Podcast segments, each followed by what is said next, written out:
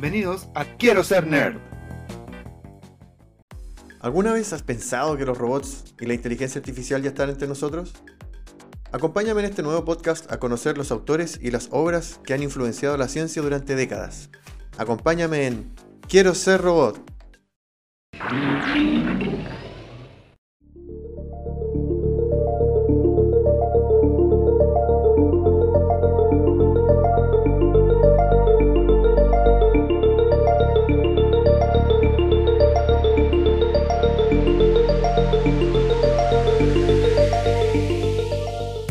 Me acuerdo que el año 1998, yo tenía 18 años, iba caminando por la calle y me llamó la atención un volante que estaba pegado en, la pared, así con engrudo, con Son Goku de Dragon Ball y Asuka y Rei Ayanami de Evangelion. Decía anime en grande.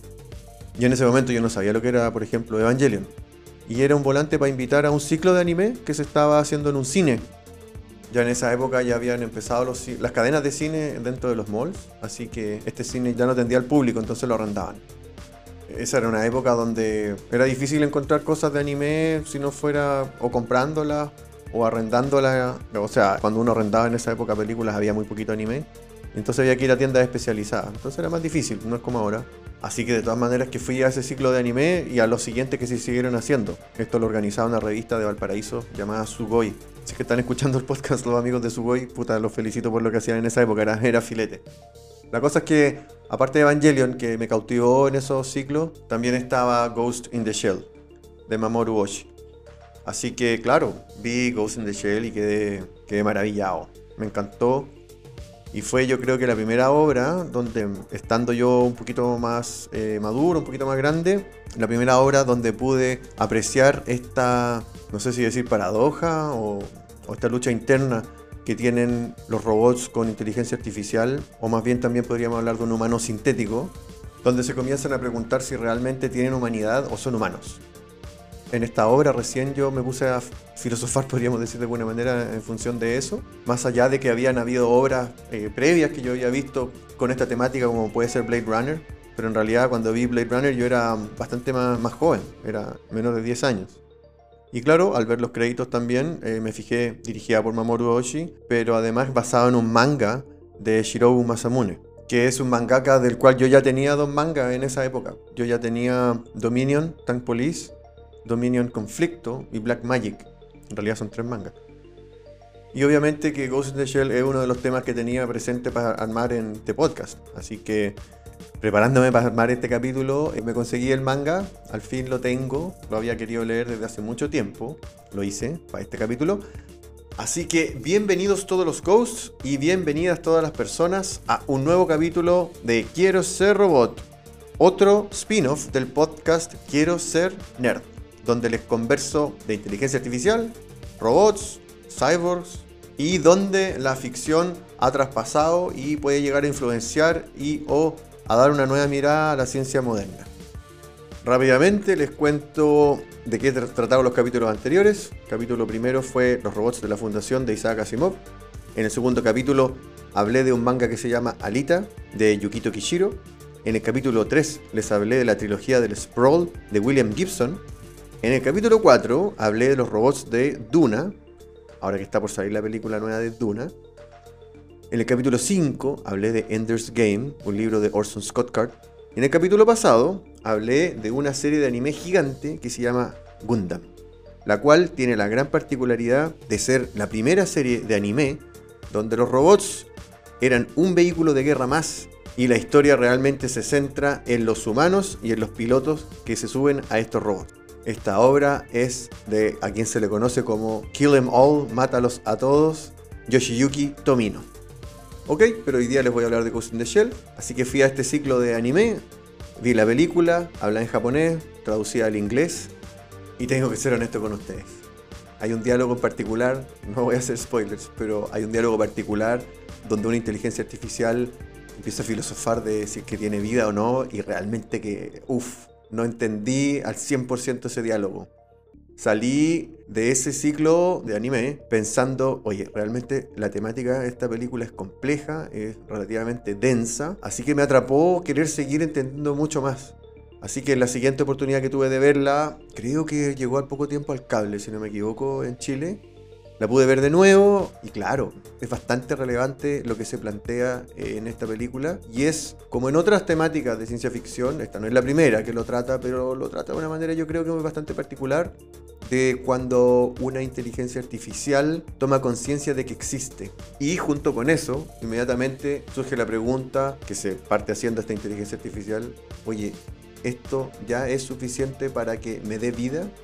¿Es suficiente considerarme un ser vivo debido a esto? Y en función de eso, esta inteligencia artificial empieza a hacer todo lo que hace eh, durante la película. Es muy interesante. Realmente a los que no la han visto, véanla. Y si no han leído el manga, leanlo. Porque mm, la mirada que se le da es súper relevante. Ahora, el universo de Ghost in the Shell tiene algo también muy particular que yo no recuerdo haberlo visto en otras obras de ciencia ficción y que permite eh, contar la historia como se, como se va contando. Y es que en el universo de Ghost in the Shell existen humanos como nosotros y existen cyborgs que son humanos, como ya lo hemos venido planteando en otras ocasiones, que tienen parte de su cuerpo eh, cibernéticas, parte de su cuerpo mejoradas. ¿Qué es lo importante de Ghost in the Shell? Opuesto a lo que yo les conversé en el capítulo de Alita, donde lo único que te hacía ser humano era tu cerebro y todo lo demás te lo puedes cambiar. Incluso en la historia de Ghost in the Shell, en el universo de Ghost in the Shell, tú puedes llegar a tener un cerebro cibernético y el cual se puede hackear. Así como se hackean los computadores, en el universo de Ghost in the Shell se puede hackear un cerebro. Entonces la historia principal transcurre alrededor de un escuadrón de policía dedicado a combatir este tipo de crímenes y a la vez se va contando cómo una sociedad donde existe esta posibilidad de que tú puedas hackear el cerebro y por ende controlar a otra persona o a un cyborg, se plantea cómo se debería ir combatiendo esto. Así como hoy en día es considerado ilegal que alguien hackee y se mete a, y se meta a la red informática de, no sé, de, cualquier otra persona, eso se considera propiedad privada. En este caso, en Ghost in the Shell, claramente existen muchas leyes para combatir el tema del hackeo de los cerebros y solamente aquí se muestra que el crimen más organizado y el cual está dispuesto a correr los mayores riesgos son los únicos que llegan a cometer eh, este tipo de crimen realmente que es considerado un crimen de la mayor complejidad, lo más castigable que puede haber. Así que esta patrulla, el escuadrón número 9 de la policía de Japón, alrededor de quienes transcurre la mayoría de la historia, están dedicados a combatir este tipo de cibercrimen. Les voy a ir comentando ahora cuáles son las obras que están disponibles para que ustedes puedan seguir Ghost in the Shell. En manga, Masamune Shirobu escribió tres. El primero, los tengo acá en la mano. El primero se llama The Ghost in the Shell, The Ghost in the Shell. El segundo se llama Man Machine Interface. Y el tercero, que transcurre entre medio de los dos que les acabo de explicar, así que se llama 1,5, a pesar de que fue, fue editado al final, se llama Human Error Processor.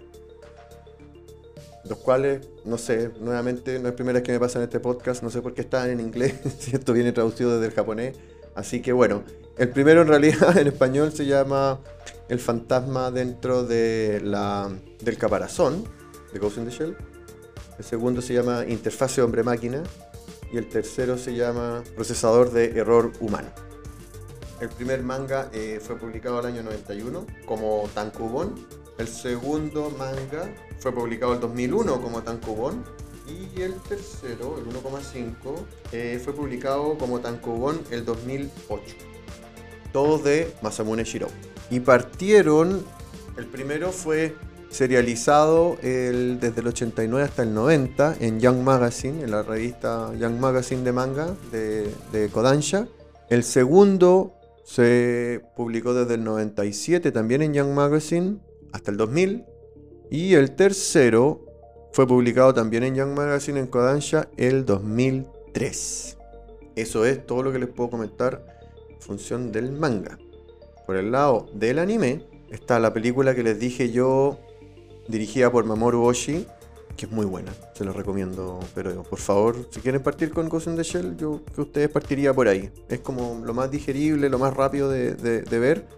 En esta película principalmente se cuenta la historia completa, en realidad la historia principal del primer manga, no la historia completa, sino que la historia principal del primer manga, esta película es del año 95 y la cual se volvió a lanzar el año 2008 con gráficas mejoradas para algunas partes que eran en 3D, que en realidad yo me acuerdo que la película original no, no, no era mala la, la, animación que había en 3D, pero bueno, el 2008 se mejoró y es como lo más probable que es la versión que ustedes puedan encontrar eh, dando vuelta para, para ver hoy en día.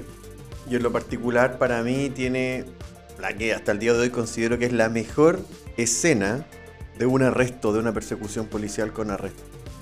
Transcurre con la tecnología termoópticos que le llaman en, este universo, lo cual te permite quedar invisible a simple vista, pero la cual no es infalible porque si te cae agua, si te rocían agua, se echa a perder eso y empiezas a aparecer entre comillas de nuevo, te empiezas a ver nuevamente. Entonces hay una pelea eh, cuerpo a cuerpo que transcurre en un riachuelo entonces se salpica agua a medida que se van golpeando los personajes y empiezan a aparecer de a poco. Eso está muy bien logrado para ser un anime del año 95. Y la escena completa en general de acción es, es muy entretenida, es muy buena, donde llegan a incluso a, a discutir acerca de las municiones que están empleando, el daño que se provoca en un armamento debido a esto. Y esto viene del manga. El manga efectivamente es así, Masamune Shirou es súper técnico, incluso va a describir el armamento que se utiliza en cada una de las escenas. Yo nunca leí un manga que llegue a explicar con ese nivel de detalle incluso el armamento que él está dibujando en cada viñeta, incluso viñeta a viñeta, él va describiendo los armamentos que se utilizan. Entre otras cosas, esta escena es realmente una de mis favoritas del cine de anime. No se olviden de eso cuando vean la película. Luego hay una película que se llama Ghost in the Shell 2 Innocence, también basada en historias del primer manga. Y hay una tercera película del año 2015 llamada Ghost in the Shell, The New Movie. Posteriormente, el año 2017, se hizo una película live action con actores de carne y hueso, siendo Scarlett Johansson quien personifica al personaje principal, Mokoto Kusanagi.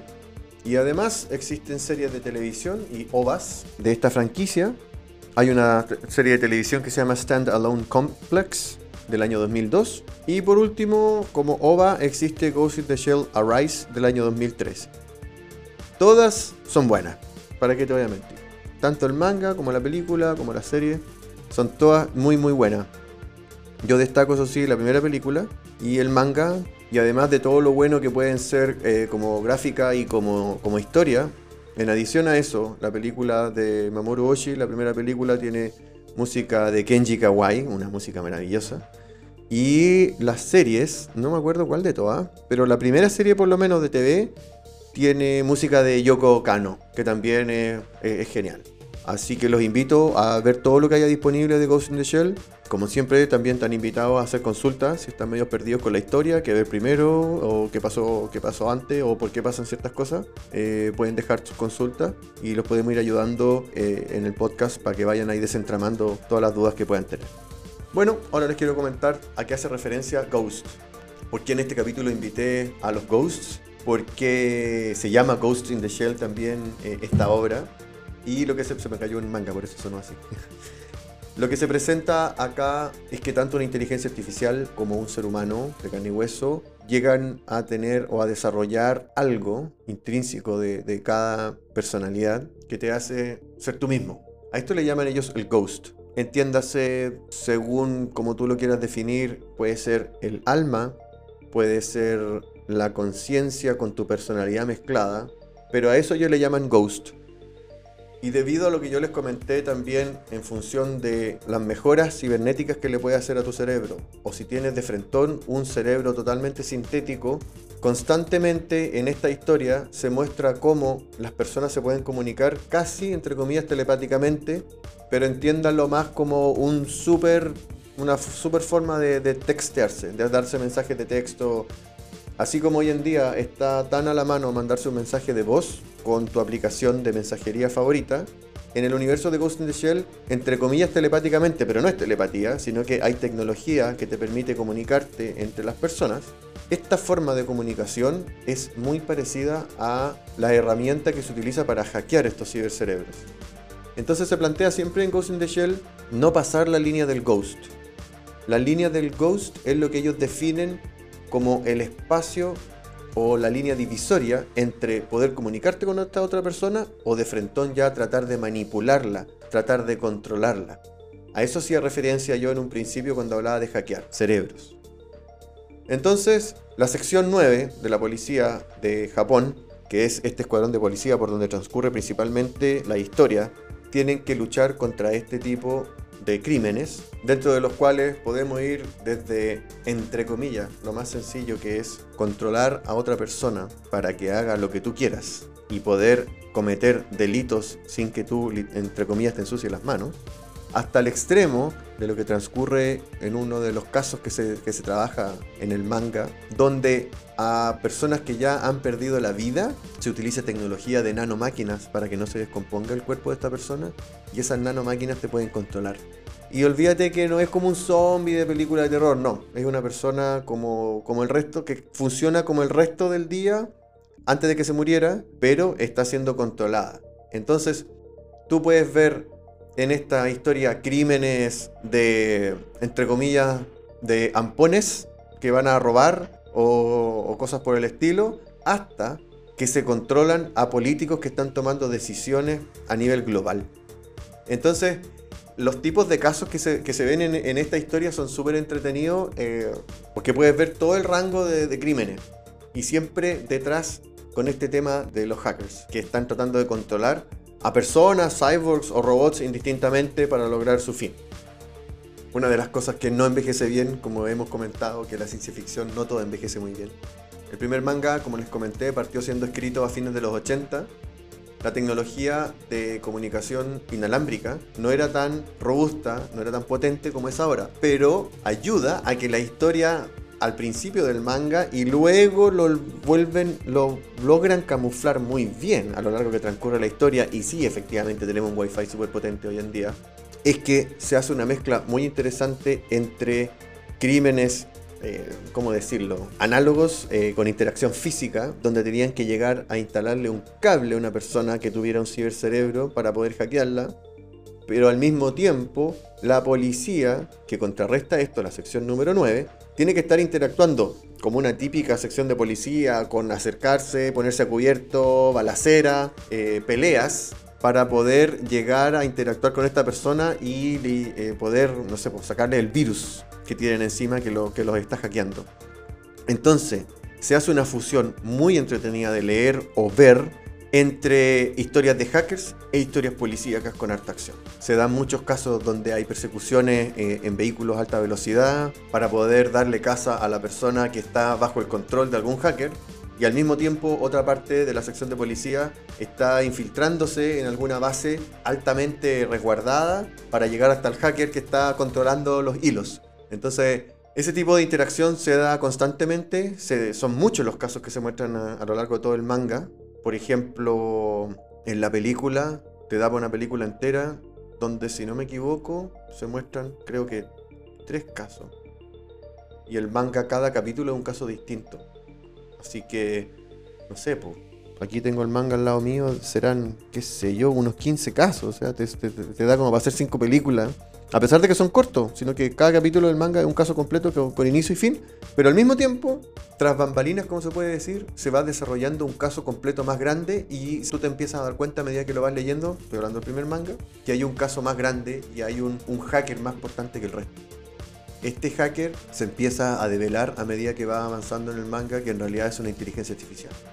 Así que es súper entretenido ir leyendo cómo esta inteligencia artificial empieza a controlar o empieza a ser el gran cerebro que hay detrás de los crímenes que se dan eh, en el primer manga y en realidad sigue estando conectado más adelante en los, otros, en los otros dos, pero cómo tiene una motivación esta inteligencia artificial para, para hacer los crímenes que está haciendo.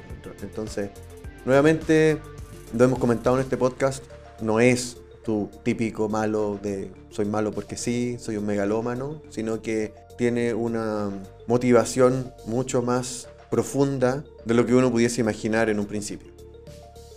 Ahora, el segundo manga, sin hacer spoilers, va a estar difícil explicarle, pero Ya en el segundo manga eh, hay una evolución de la inteligencia artificial que aparecía en el primer manga y ya aquí ya se, se, empiezan a plantear cosas que hemos venido conversando también en este podcast asociadas a nuevas formas de vida debido a que hay inteligencia artificial en, en nuestro planeta, formas de vida artificiales que no puede considerarse que es lo mismo que un humano, claramente. Este manga yo debo reconocer que es bastante denso, la actividad policíaca es menor que en el primero. No es fome en ningún no, no es aburrido, no es aburrido en ningún caso, pero sí transcurre mucho más dentro del ciberespacio.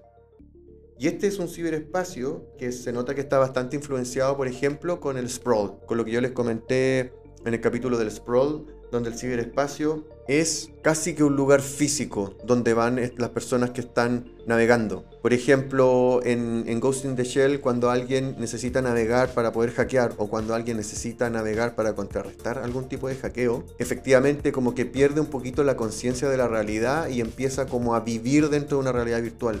Es realmente, yo lo veo dibujado en el manga y es lo que uno se imagina cuando lee el Sprawl de William Gibson.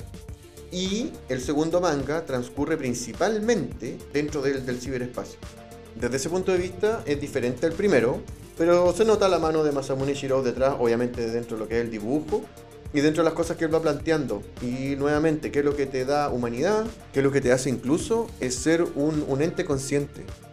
Porque aquí hay, empiezan a haber conciencias, empiezan a haber entidades que no nacieron, no nacieron biológicamente hablando como somos los mamíferos es súper entretenido, te hace pensar un montón y te permite ir conectando cosas que has leído de, de otros lados. Como te digo, oye, se parece un montón a, cosas que se plantean en Blade Runner, eh, se parece un montón a cosas que uno puede haber leído en el Sprawl, al mismo manga de Alita. Así tú empiezas a, conectar cosas y a darte cuenta de que estos autores, por muy prolíficos que son, se van influenciando unos con otros.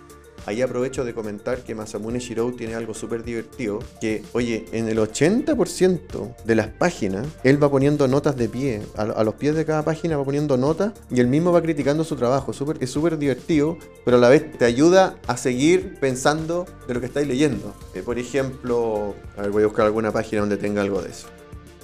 Mira, aquí como ejemplo hay una escena de un combate entre policías y una organización paramilitar. Y al pie de, de la página, con un dibujo espectacular, él mismo se critica y dice, cito, como es un manga, no pude dibujarlos como quería, pero creo que los hombres y las mujeres de los trajes protectores deberían estar medio cubiertos en pie de atleta y sus movimientos deberían ser pesados. Al parecer, la gente importante que usa chalecos antibalas tienen el mismo problema. Corto la cita. Entonces, a medida que tú vas leyendo el manga, en distintas partes él va criticando su obra o va haciendo algún comentario extra. Entonces, realmente eh, el manga tiene bastante información, tiene mucha información. Y ahora el tercero, que se publicó al final, que yo les decía que es 1,5, porque es historia que transcurre entre el 1 y el 2, entre el primero y el segundo, es mucho más similar al primero, donde se cuentan muchas más historias policiales dentro del mismo universo. Ahí Masamune Shirou eh, cuenta que son varias historias que él fue contando dentro del mismo universo, que las fue dibujando, que las fue escribiendo y que las fue guardando a lo largo del tiempo. Y debido a que le fue tan bien al primero y al segundo, aprovechó de juntarla en un solo tancubón. Es una evolución en cuanto a dibujo, creo yo, el primero. Ahí aprovecho de decirles que tanto el primer, el segundo y el tercer manga son historias autoconcluyentes. No necesitas eh, haber leído lo que se publicó en forma previa para entenderlo. Ahora como una reflexión de, lo que se cuenta en este manga, encuentro que es una forma distinta de ver la inteligencia artificial que que a, mí me gusta más que esta típica visión un tanto apocalíptica de lo que podría suceder cuando la inteligencia artificial toma conciencia de sí misma a lo Terminator, donde, oye, el hecho de que toma conciencia inmediatamente la hace ser un enemigo de los humanos. Encuentro que eso está, no sé, no, nunca me ha gustado esa línea de pensar de la inteligencia artificial o si no, no trabajemos más en eso, dediquémonos a otra cosa. Sino que aquí encuentro yo que se da esta visión que me gusta más asociada a cómo ir trabajando la inteligencia artificial con restricciones necesarias para que no sea peligrosa. Yo recuerdo, por ejemplo, que esto último se lo he escuchado tanto a Bill Gates como a Elon Musk como una de las preocupaciones que debería tener la ciencia que esté trabajando en inteligencia artificial hoy en día vale decir, cómo ir poniéndole trabas para que no vuelva o para que nunca llegue a ser una amenaza para nosotros, para los humanos. En el caso particular de, la policía de, este universo, utiliza unos vehículos llamados Fuchikoma. En, en, los animes le dan otros nombres similares, pero en el manga se llama Fuchikoma. Que imagínense una suerte de araña del porte de un auto muy pequeño, como un Fiat 580, como un Fiat 500, el cual tiene cuatro extremidades para desplazarse y dos para manipular cosas y donde tiene armas. Y asimismo, las cuatro extremidades que utiliza para desplazarse le sirven como patas, como un tanque con patas, y a la vez de donde también pueden salir ruedas. Entonces puede circular como un vehículo motorizado con ruedas, o puede ser una suerte de robot para terrenos más difíciles. Así como conversamos en el capítulo de, robots del podcast Quiero ser nerd, cuando hablé de, de, animes de robots, les comenté lo que era Gazaraki, donde ahí se muestra una escena súper entretenida. Les vuelvo a recomendar si lo buscan por YouTube. Es algo así como robot contra tanque. En Gazaraki eh, se muestra una licitación del gobierno japonés, de la armada, del ejército japonés, comprar nuevos tanques. Y la empresa de la, del personaje principal de Gazaraki se dedica a, a fabricar robots que pueden trabajar como tanques. Entonces se hace una competencia durante esta licitación entre tanques y robots. Y por los terrenos agrestes los robots andan mucho más rápido y mucho mejor que los tanques. Pero en el caso de Ghost in the Shell, este vehículo, Fuchikoma, tiene lo mejor de los dos mundos, por decirlo de alguna manera. Y además, los Fuchikoma pueden ser piloteados desde adentro por los policías de la sección número 9, pero además son autónomos y tienen inteligencia artificial. ¿Por qué les conté todo esto? Porque es lo que yo les decía, es un ejemplo de una inteligencia artificial bastante controlada. Porque los Fuchikoma tienen hasta un cierto grado de inteligencia. Es como un super perro, es como un perro que tiene la capacidad de comunicarse, pero es una inteligencia bastante menor que la de los humanos y al mismo tiempo, para evitar que algún Fuchikoma, debido a su inteligencia artificial, pueda llegar a revelarse, al fin de cada jornada donde los utilizan, le unen las memorias a todos ellos para que tengan una memoria colectiva. Esto les ayuda a tener un mejor desempeño, mejor aprendizaje, porque todos aprendieron lo mismo pero a la vez evita que empiecen a individualizarse o a que se sientan muy diferentes unos de otros. Y cada vez que los veo dibujados me acuerdo de esta suerte de perrito que ya están haciendo los amigos de Boston, Dynamics. Ese perrito que, sirve para hacer de todo un poco. Esos que saben en el video donde están bailando el Atlas, que es el humanoide bípedo, y el perro este de Boston Dynamics, que no me acuerdo el nombre. Otra de las cosas que se plantean este, en, esta obra se parece mucho a los replicants de Blade Runner. A los que no conozcan Blade Runner, voy a hacer un capítulo en realidad de Blade Runner, porque andamos con cosas. Aquí se, muestra la realidad donde mm, en tu cibercerebro te podrían implantar recuerdos. Aquí está, no está pensado en hackear, en controlarte, pero sí te pueden implantar recuerdos para que tú pienses que eres otra persona. Entonces también se utiliza eso para motivar a la gente a hacer cosas es una forma también de controlarla, pero no tan directo como el hackeo, donde tú ya le das órdenes y lo haces hacer algo en, contra de, su voluntad, a pesar de que la gente ni se da cuenta cuando está siendo hackeada.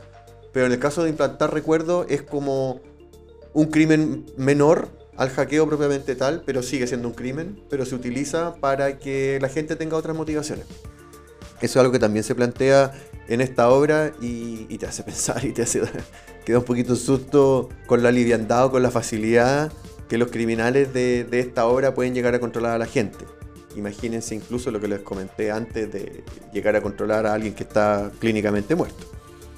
En otro tema, a modo de trivia, también les puedo comentar, me acabo de acordar, que la gente que hizo Matrix reconoce que se inspira en el opening de la película Ghost in the Shell, la de Mamoru Oshii, estas como letritas verdes que se van moviendo para la estética también que tiene Matrix, no me acuerdo si en el opening o, en el ending, pero que también sean estas letritas verdes para formar los créditos. Y la otra, entre comillas, trivia que les puedo dar y que es divertido, que Masamune Shirou en sus mangas hace cameos de los personajes de distintas obras de sus mangas, aunque no estén dentro del mismo universo.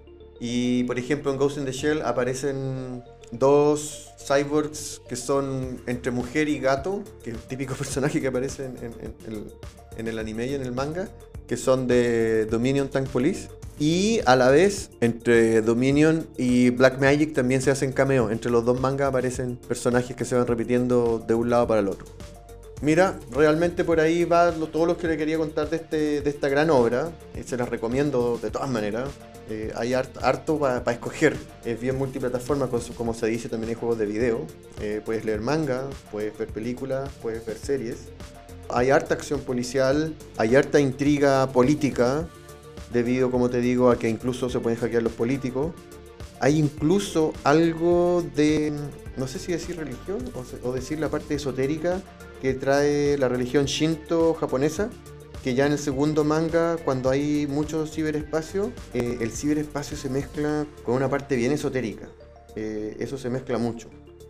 Así que, mm, por favor, búsquenlo, léanlo o mírenlo, porque es muy bueno.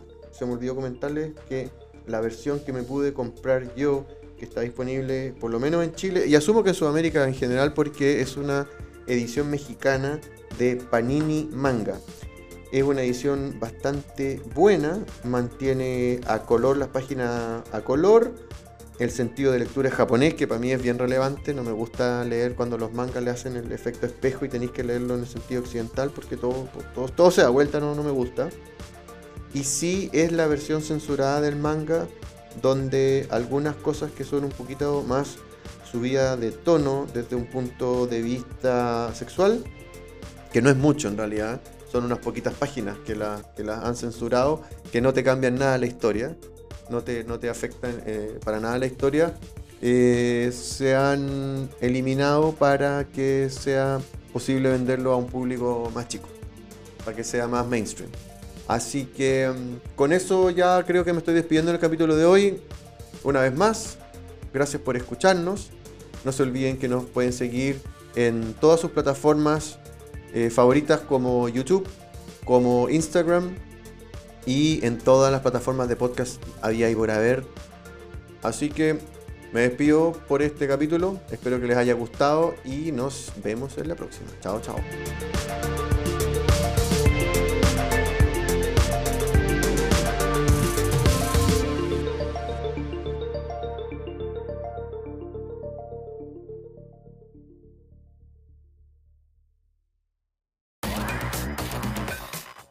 Muchas gracias por escuchar este capítulo. Espero que te haya gustado.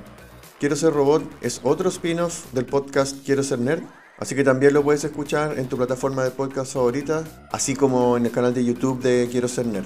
Y ahí también aprovecho de recordarles que pueden seguir el canal de Instagram de Quiero ser nerd, donde pueden dejar comentarios y encontrar mayor información acerca de lo que hablamos en este y en todos los otros capítulos. Así que por favor síganos y compártalo con sus amigos para que puedan conocer mayor información de todos estos temas que conversamos acá. Eso, muchas gracias.